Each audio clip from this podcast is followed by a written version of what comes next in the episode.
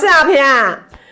当你的生活变成单亲以后，你会好想拥有自己跟孩子之间的一个房子，一个属于你跟孩子之间的空间。终于有一天，你努力打拼到自己的房子，你找到了，买到了自己想要的房子，你开始花费心思，想说我要准备搬家喽。于是乎啊，开始打包，一箱一箱，一捆一捆，也安排了搬家公司、搬家日期。很重要的是，你做了一个决定，你邀请孩子一起搬家。在邀请孩子一起搬家，你希望孩子参与生活的改变。搬家那一天，发现孩子怎么边搬家边玩，搬完了这个又坐下来玩，而且他是满脸笑容哎。还是看着每一箱一箱的物品，开箱发现哦，这什么啊？这个没看过哎，哇！这好特别哦！他发现每一个东西都是新奇的、有趣的。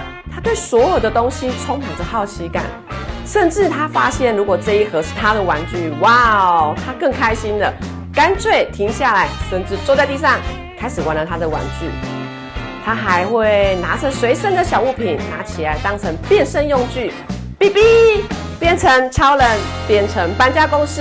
他让自己沉浸在。这个愉快的过程中，奇怪的是，你却心情沉重。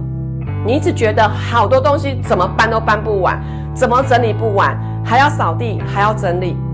你心里开始点点滴滴埋怨，没有人帮忙你，没有伴侣可以帮忙你，你必须自己承担这一切的结果，一种孤单做一种决定的感受。渐渐的，你对孩子这种不够专心帮忙搬家的状况，开始有了情绪。你可能觉得很生气，你气孩子，你怎么不专心啊？快点用心一点，动作快一点。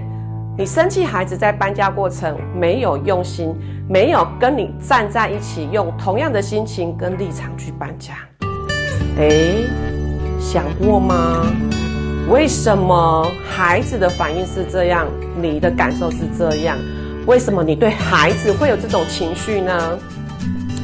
你呀，是不是不知不觉的希望孩子成为你的伴侣，那个为你分忧解劳的伴侣？你是不是期待可以孩子可以弥补伴侣这个缺憾？生活里面每一个事情都有我们值得学习的地方。或许在这个事件、这个情绪状态，它可以让我们看见。